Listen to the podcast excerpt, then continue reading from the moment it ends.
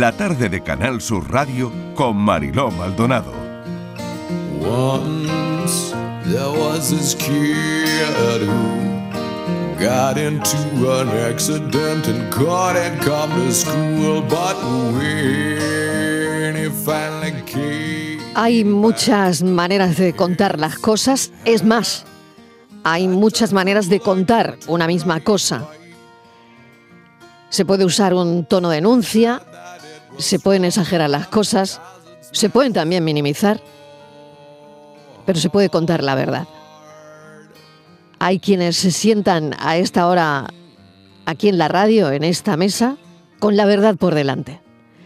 Es el caso de María Ángeles. A mí me llama mucho la atención una cosa que dice sobre los accidentes. Verán, eh, ella dice que la gente se cree que para tener un accidente se tienen que ir de viaje. ¿no? El accidente, por ejemplo, que puso fin a la vida de su hijo, se produjo en, en una carretera que conecta a Tarfe con Albolote en Granada, a unos cinco minutos de su casa.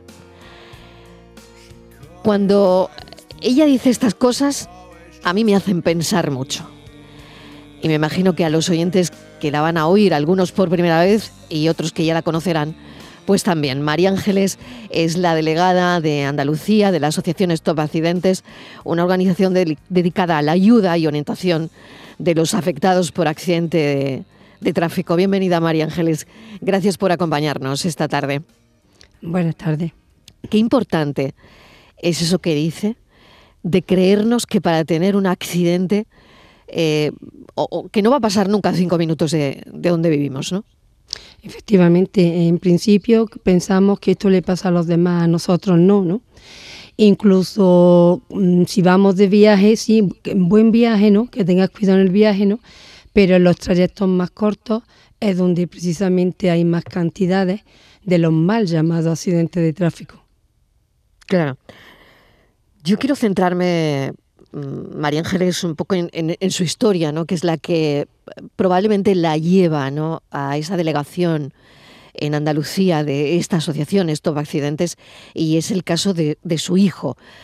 Cuéntenos, ¿qué, qué ocurrió exactamente? Bueno, pues ese 23 de marzo vino mi hijo a comer y terminó de comer y se iba a su puesto de trabajo. Y iba para coger al bolote la autovía y un señor iba hablando con su señora por teléfono y le quitó la vida a mi hijo.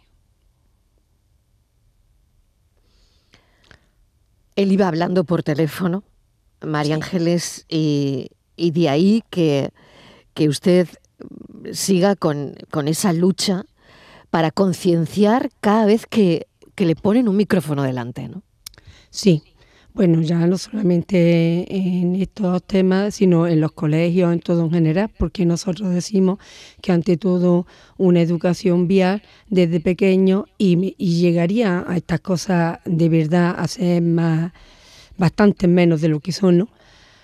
Pero que, claro, como no esto tiene que ser a base de muchos años, de mucho trabajarlo, pues digamos, estamos de lleno en la asociación a partir de, como yo entré, de pedir ayuda desesperadamente, porque cuando entra esto en una casa se destrozan las familias totalmente enteras, pide ayuda, te encuentras lo que, lo que hay alrededor y entonces pues digamos el dolor tuyo lo canaliza en intentar ayudarle a, a los demás. María Ángeles, ¿cómo se ayuda a las personas que han tenido pues un caso parecido al suyo? ¿Cómo es esa ayuda? Sobre todo, bueno, usted que lo ha, lo ha vivido en su piel, sabe perfectamente, ¿no? Que, ¿Qué pasa, no? ¿Qué pasa en ese momento cuando alguien ha perdido a un ser querido de, esta forma, ¿no? De un día para otro, tan, tan dramática eh, y tan sin sentido, ¿no? Sí, por supuesto. Pues sí es difícil, mm, como yo digo, porque si no canalizas todavía, porque mi hijo hará 17 años eh, el próximo 23 de marzo y yo todavía no consigo mm, canalizarlo, o sea que ¿cómo puedo ayudar a otras personas? Eso es que cuesta un trabajo grandísimo, es que casi imposible, ¿no? porque tienes que sacar fuerza de donde no tienes para estar dándole consejos a esas personas y decir, pero si yo no puedo con esto, si yo no puedo con el dolor que tengo dentro, ¿cómo ayudo a otras personas? Eso es difícil, pero eso no lo sabe nadie hasta que entra desgraciadamente en este mundo. La investigación, ¿cómo, cómo se llevó a cabo en el caso de su hijo? Porque claro, eh, al final me imagino que mm, no sé si la persona mm, dice desde el principio he tenido una distracción, estaba mirando el teléfono móvil, eh, no sé si en el caso de su hijo ocurrió así o no. Bueno, en el caso de mi hijo es que en el 2006 no estaba penalizado eh, el hablar por el móvil. Claro. Entonces resulta que fue una falta eh, y este señor iba, no iba mirando el móvil, iba hablando por teléfono. Iba precisamente discutiendo porque él mismo se lo dijo a mi hermano y discutiendo con su señora y él no se dio cuenta que, que subía a mi hijo ni que invadió el otro carril contrario, nada en absoluto. Entonces, claro, no era mirarlo, que yo cuando estoy en la autoescuela se lo digo, en un segundo cualquier vehículo anda de 8 a 10 metros, en esos de 8, a 10 metros se pasan muchas cosas. Y respecto a la canción es lo que ustedes están diciendo. Nosotros, yo no hablo nunca de minutos, hablo de segundos. Y siempre digo que un minuto tiene 60 segundos, o sea, 60 casos en un minuto. Eso tendríamos que ser conscientes de eso, del segundo. Fíjese la importancia que, tienen los testimonios como el suyo o el hecho de mm, no haber parado en ningún momento de luchar por esto, porque claro, la ley ha cambiado, ¿no? Y, fíjese cómo ha cambiado de hace 17 años hasta ahora que, mm, claro, que no se puede hablar por el teléfono móvil, ¿no?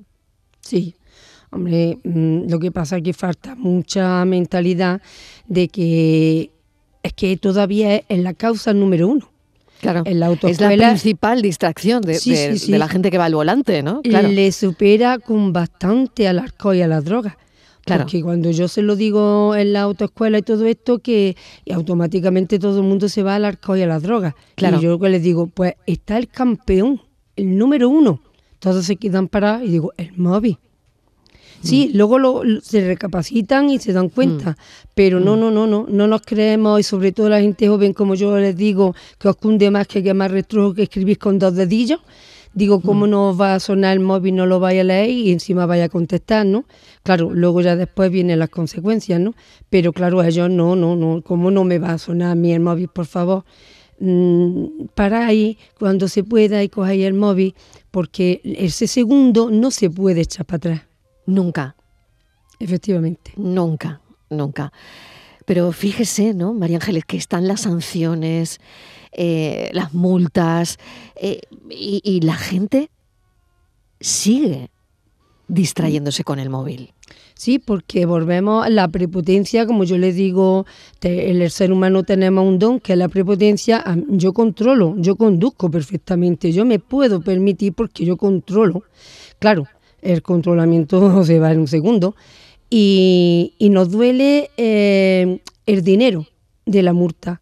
No nos duele el reconocer que yo estoy haciendo a lo mejor un curso de recuperación de puntos o de recuperación del carnet de conducir porque he cometido un delito, una falta. No, no, no. Nos duele el dinero, no la consecuencia de y oyes cada cosa en los cursos, madre mía.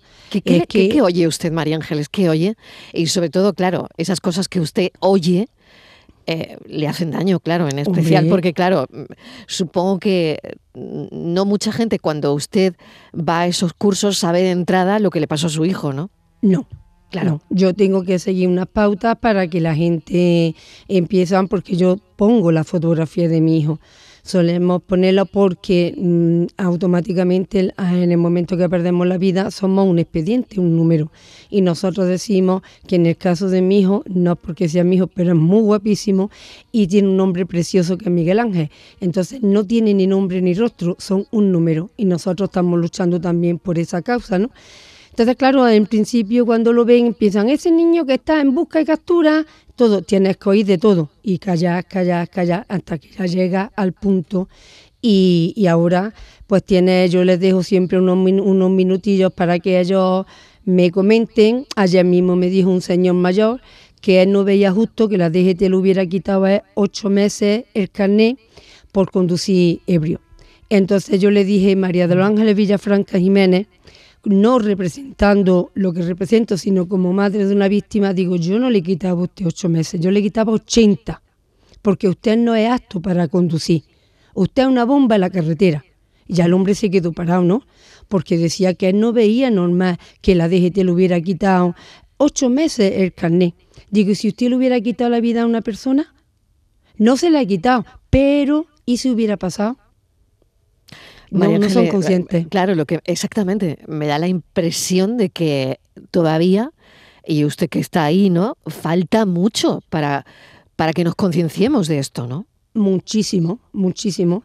De hecho, cuando voy a la cárcel, eh, los presos me dicen que ellos ya hacen el curso este de recuperación del final y ya se van a sus casas, ¿no? Y ellos me dicen que han pagado. Y yo les digo, no, vosotros no habéis pagado. Sí, sí, nosotros ya hemos terminado, hacemos cursos, nos vamos a nuestras casas, ¿no? Vale, cuando vosotros llegáis a vuestra casa, ¿sale la persona de donde la habéis metido?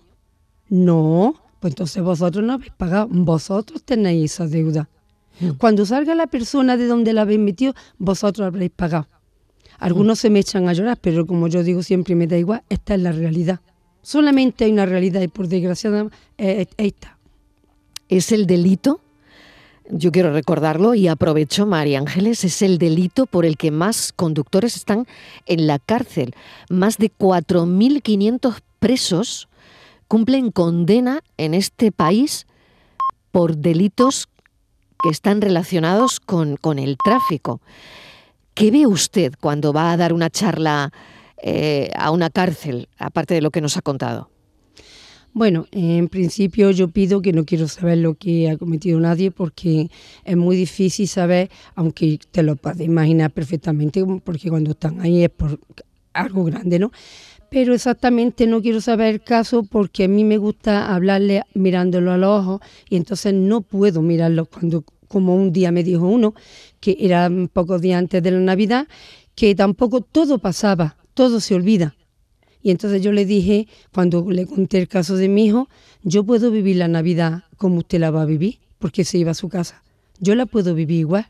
Yo no he tenido ninguna Navidad más. O sea que, entonces claro, oye cada esas cosas y nos falta mucho porque volvemos a lo mismo. Las penas no son penas, es la muerte más barata que hay porque tienes que tener antecedentes, si no tiene antecedentes no entra, eh, buscan lo más insignificante para que sea dos años, mientras no te ponen dos años y un día no entra, en fin, hacen módulos y, el tiempo les va disminuyendo, en fin, bueno, es la muerte más barata. Por lo tanto, ¿usted piensa que se deberían endurecer esos delitos de, tráfico? Es una pena decirlo. Es una pena decirlo porque se ve que lo único que nos duele es a través del bolsillo, o teme, pero si es la única solución, pues puede ser que ya a base de tener miedo, pues aprendamos. Nosotros siempre decimos que ante todo una educación desde pequeño, ¿no? Y ya tendremos otra mentalidad, pero ahora mismo, hoy en día, no, no se puede meter eso de golpe y, y entonces la solución es más castigo, mm. que se tema tal, vez por miedo. Vaya que me cojan, como yo les digo en, los cursos, hay muy poquito guardia civil en la carretera. Tiene que haber bastante más controles, porque si gracias a que yo sé que hay un control no bebo, a lo mejor le estoy salvando la vida a otra persona o a él mismo. O gracias a que sé que ahí van a estar ahí, me voy a poner el casco de la moto, pues entonces eh, puede ser que en ese miedo a la multa me ha salvado a mí la vida. ¿Por qué no lo vemos así? Sino simplemente los civiles están por aquí, oye, cada disparate como para reventarnos. Pero claro, para mí están muy pocos en la carretera. Le voy a agradecer enormemente esta charla que estamos teniendo y, creo que muy de servicio público también por, por recordarle a la gente que pues no se puede conducir ni habiendo bebido ni habiendo consumido droga, ni distrayéndose con el móvil, ni pisando el acelerador, ni este tipo de, historias, porque en un segundo como le pasó a María Ángeles y a su familia, cambia la vida. La vida da un giro y lo revolotea todo, ¿no? Sí, efectivamente. La familia es totalmente destrozada, pero total, donde pasa esto ya no se puede llamar ni familia. E incluso los familiares más cercanos, pues es que ya cansa o te espabila y no ven que para esto nosotros no tenemos solución. Pasan los días y solamente pasan, pasan los días. No tiene, no tiene solución esto. A usted le sirve luchar, seguir luchando, ¿no? Eh, ir a la cárcel, eh, ir a hospitales, ir a, mm, a contarle a la gente. Mm, al final, creo que esto es, probablemente se habrá convertido en, en su día a día, pero que María Ángeles es muy importante. Sí, es mi motivación. Yo desde que mi hijo murió a los cinco meses empecé a trabajar empecé a trabajar precisamente con Emilio Golatayún, que me llamó para que colaborara con él, y a partir de ahí ya todo lo que conlleva lo que es el accidente de tráfico, y digamos, yo he canalizado mi dolor, mi, yo digo mi rabia, la he canalizado en intentar pues que mm, otras personas ni los tengan ni los provoquen. Entonces, digamos, siempre llevo a mi hijo por delante porque, como yo les digo a ellos, a mi hijo no le dieron la oportunidad que os están dando a vosotros hoy. Aprovecharla. María de los Ángeles Villafranca, gracias por habernos acompañado esta tarde. Le mando un abrazo muy fuerte. Gracias a vosotros. María Ángeles es presidenta de la sección andaluza de Stop Accidentes y nos ha contado su, su historia y a lo que dedica su vida.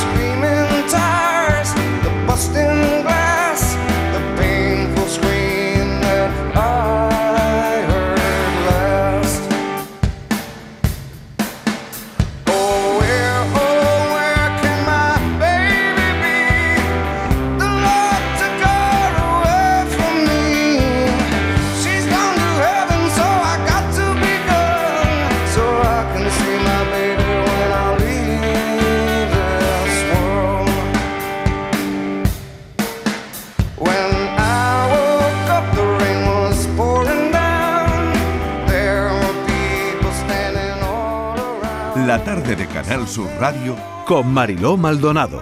También en nuestra app y en canalsur.es.